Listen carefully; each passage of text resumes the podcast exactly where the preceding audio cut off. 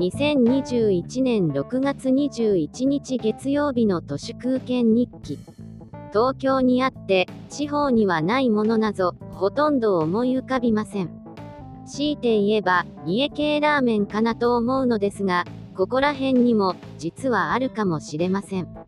家系ラーメンと二郎インスパイアはまるで違うラーメンですがここら辺まで来るとそれらの違いが曖昧になるような気がします。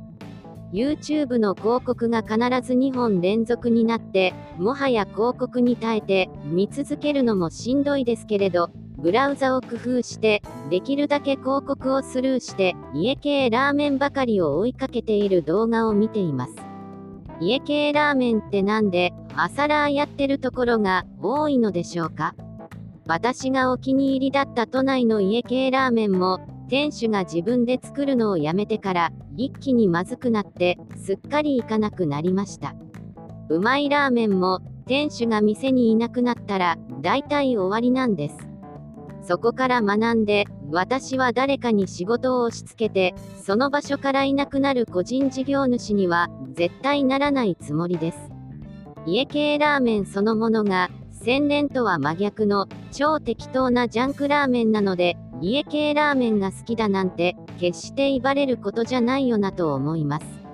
家系ラーメンに大量の業務用おろしニンニクと胡椒をかけてバサバサの黄色がかった飯を食うなんてどうなのかなと思いますがラーメンなんてそれで OK だと思います。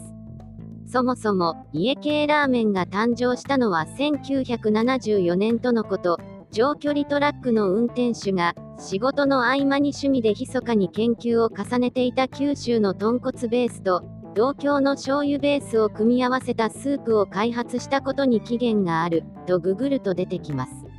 ラーメン二郎なんかも元をたどれば台湾や東南アジアのバクテーだろうなと思いますバクテーとはぶつ切りの皮付きの豚あばら肉や内臓肉を漢方薬に用いる生薬と中国醤油で煮込んだ料理です。バクテーは中華系の港湾労働者、クーリーの料理で、それが回り回って、ラーメン二郎になったのだろうと思います。私に言わせれば、ラーメン二郎はラーメンというよりは、形を変えた豚料理です。あんなもの、せいぜい480円くらいのジャンクフードなのに、やたらと高値で売られています。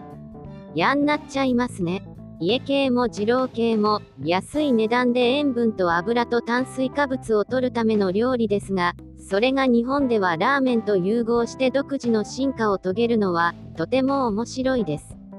本日は以上です。最後までありがとうございました。人の行く裏に道あり花の山。